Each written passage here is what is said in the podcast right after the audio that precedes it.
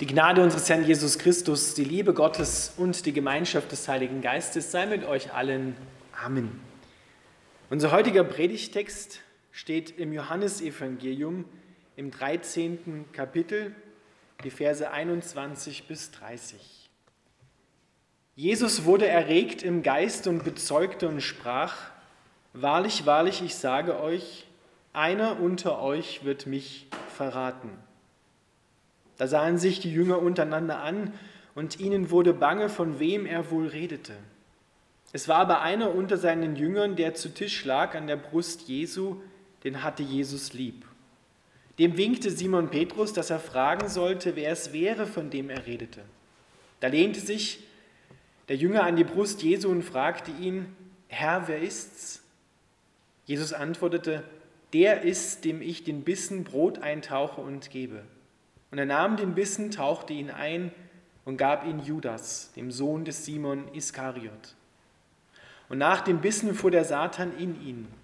Da sprach Jesus zu ihm, was du tust, das tue bald. Niemand am Tisch aber wusste, wozu er ihm das sagte. Denn einige meinten, weil Judas den Geldbeutel hatte, spräche Jesus zu ihm, kaufe, was wir zum Fest nötig haben, oder dass er den Armen etwas geben sollte. Als er nun den Bissen genommen hatte, ging er alsbald hinaus, und es war Nacht. Lieber Vater im Himmel, wir bitten dich, dass du unsere Herzen weit machst, damit wir deine Liebe, dein Wort empfangen. Amen.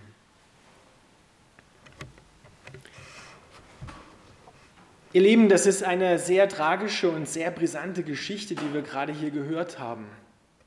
Judas ging drei Jahre lang mit Jesus, zusammen mit den anderen elf Jüngern. Jesus hat ihm sein Herz mitgeteilt. Jesus hat ihn, heißt es am Anfang des 13. Kapitels bei Johannes, er liebte sie bis zum Ende, auch Judas. Doch Judas konnte irgendwie in den ganzen drei Jahren Jesus sein Herz nicht wirklich öffnen. Wir können förmlich die Spannung spüren, die nach dem Satz aufgekommen ist, wo Jesus sagte, einer unter euch wird mich verraten. Wortwörtlich steht, er wird mich ausliefern. Und jeder von den Jüngern spüren wir jetzt gerade so, guckt wahrscheinlich auf sich und, und, und denkt so, ja, bin ich's?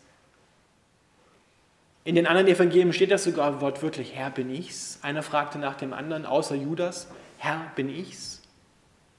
Bin ich derjenige, der dich verrät, der dich ausliefert? Es ist eine gewaltige Geschichte. Und da lesen wir weiter, dass Jesus dann Judas sozusagen konfrontierte, was er schon in seinem Herzen vorher durch den Heiligen Geist gesehen hatte. Er nahm den Bissen, tauchte ihn ein und gab ihm ihn. Kommt euch das bekannt vor?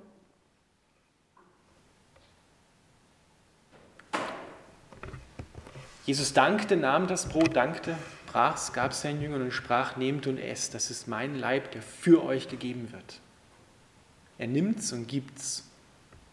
Er nimmt von sich und gibt es Judas.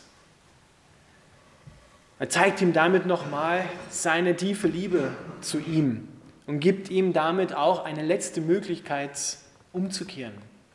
Eine letzte Möglichkeit zu sagen, Jesus, das, was ich in meinem Herzen empfinde und was ich vorhabe, das, das kann ich jetzt nicht mehr tun. Weil es ist ja nicht nur ein Verrat an Jesus, es ist ja auch ein Verrat, ich weiß nicht, wie die anderen Jünger sich gefühlt haben, an den anderen Freunden, an den anderen Jüngern, an dieser ganzen Gemeinschaft.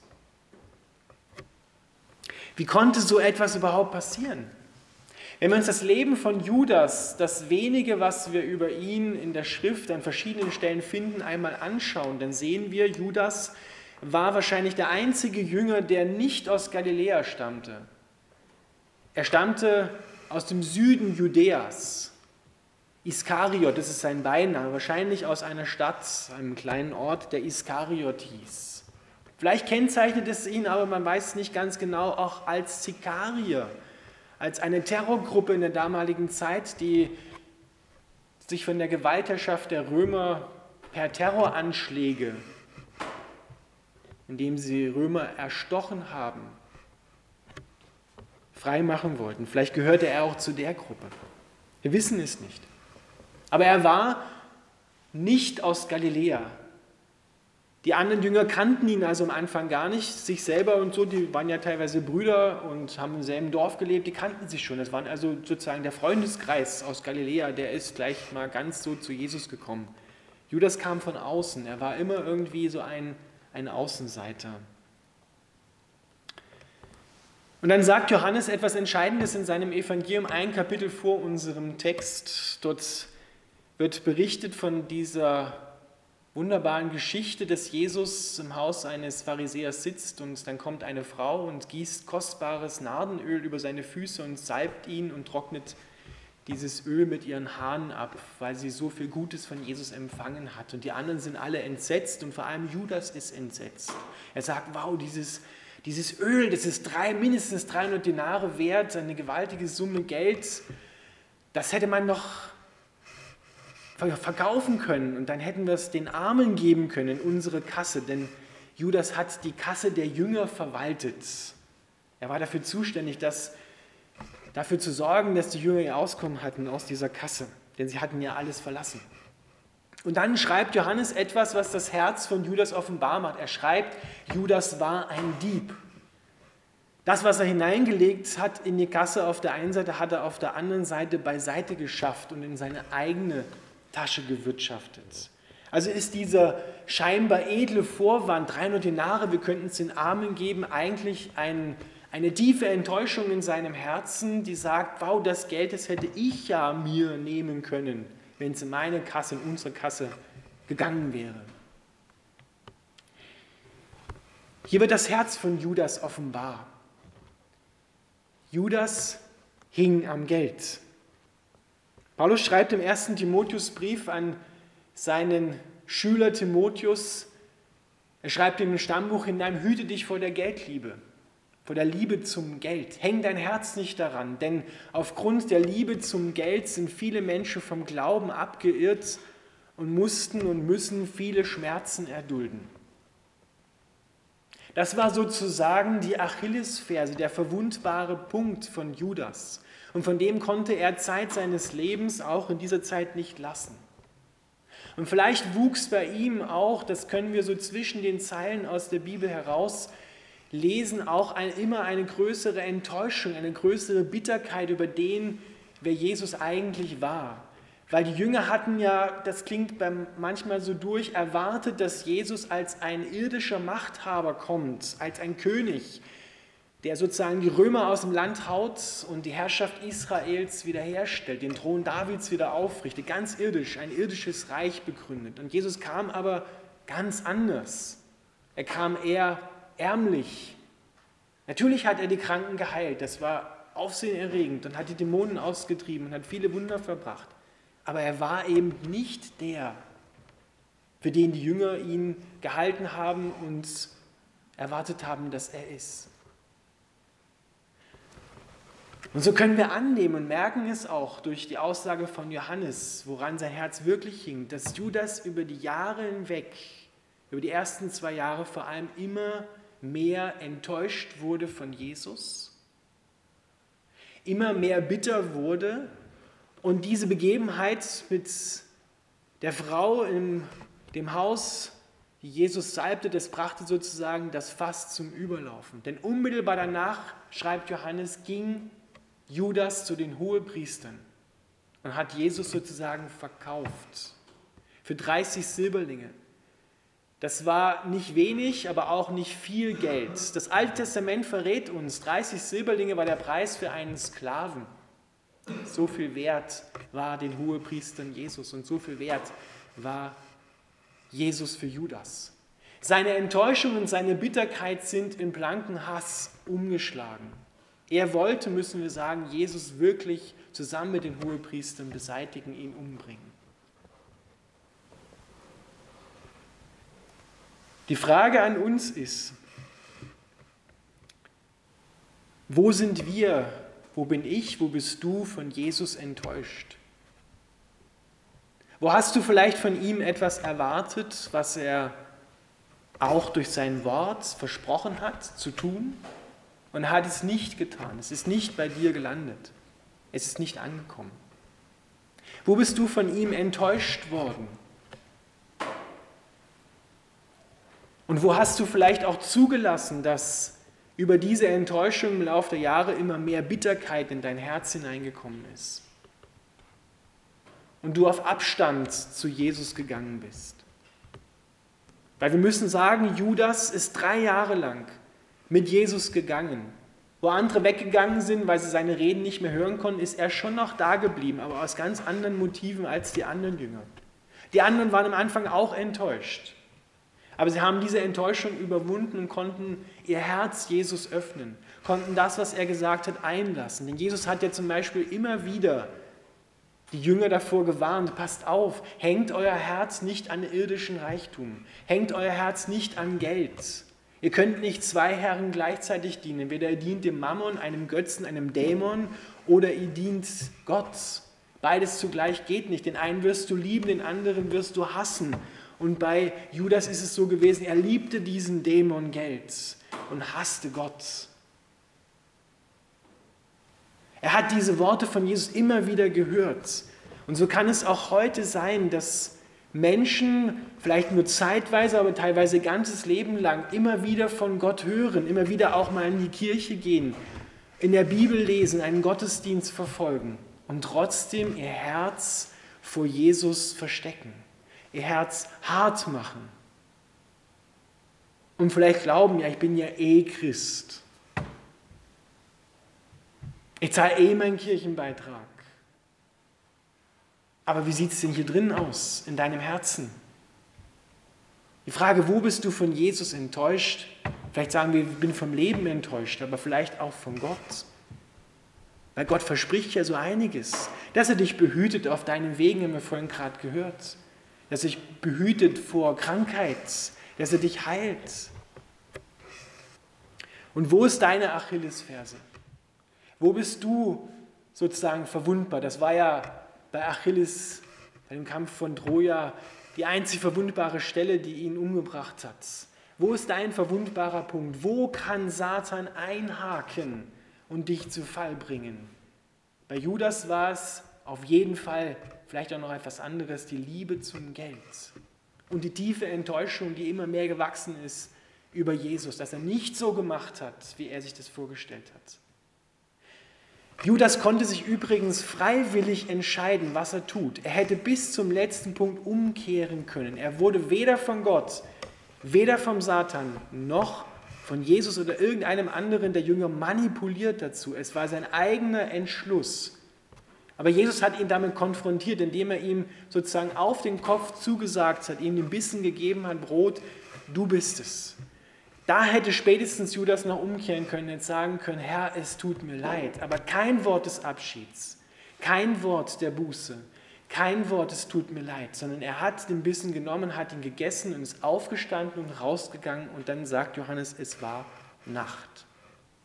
Und das meint nicht nur, dass es einfach dunkel draußen war, es hätte auch am Tag sein können, sondern Nacht meint hier die Nacht, sagt Johannes, wo niemand wirken kann. Die Finsternis überhaupt, wo der Herr dieser Welt, Satan, plötzlich auftaucht. Und erst dort an diesem Punkt, schreibt Johannes, ist der Satan in Judas eingefahren und hat die Herrschaft über ihn und in seinem Leben übernommen. Da saß nicht mehr Jesus auf dem Thron, sondern Satan saß auf dem Thron.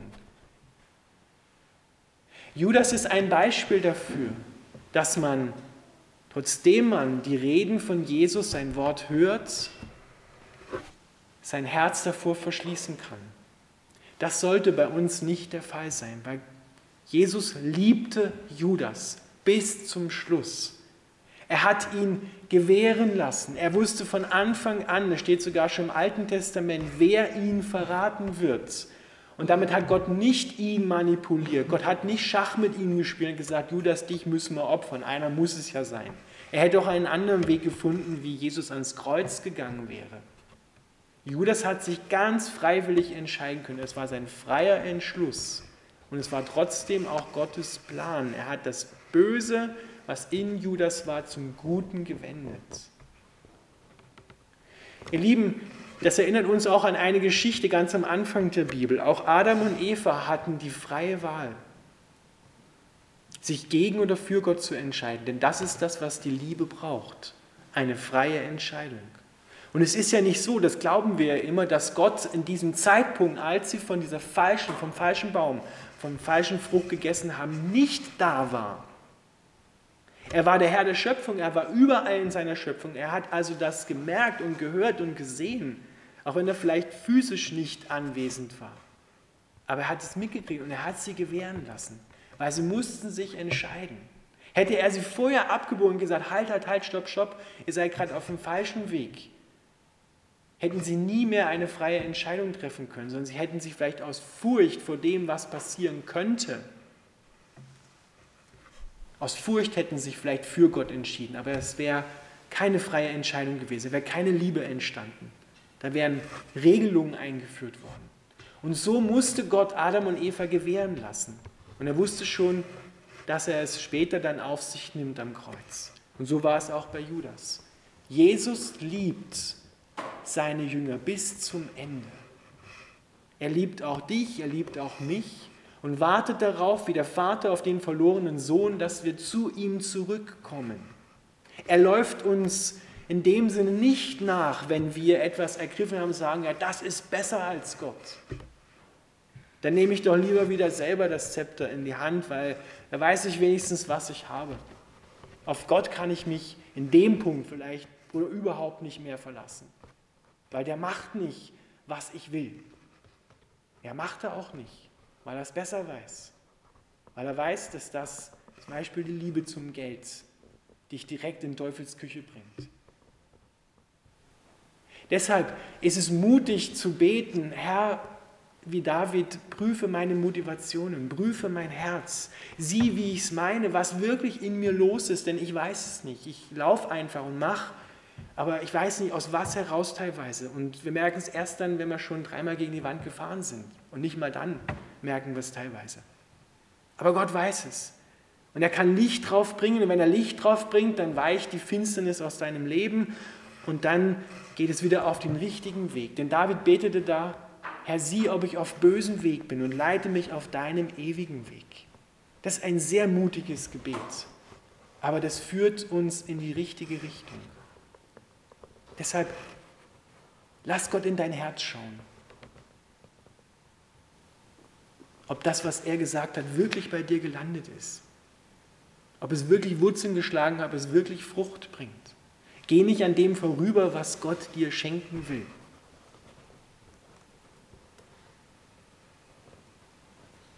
Nachdem Judas rausgegangen ist, hat Jesus mit seinen Jüngern das Abendmahl gefeiert und hat gesagt, ein neues Gebot gebe ich euch. Liebt einander, wie ich euch geliebt habe. Das heißt, Jesus hat sein Leben, seine Zeit, seine Aufmerksamkeit, seine Liebe bis hin zum Tod für seine Jünger gelassen. Sein Leben niedergelegt, damit sie groß rauskommen. Genauso sollen wir es auch machen. Liebt einander, so wie Jesus euch, wie Jesus uns geliebt hat. Amen.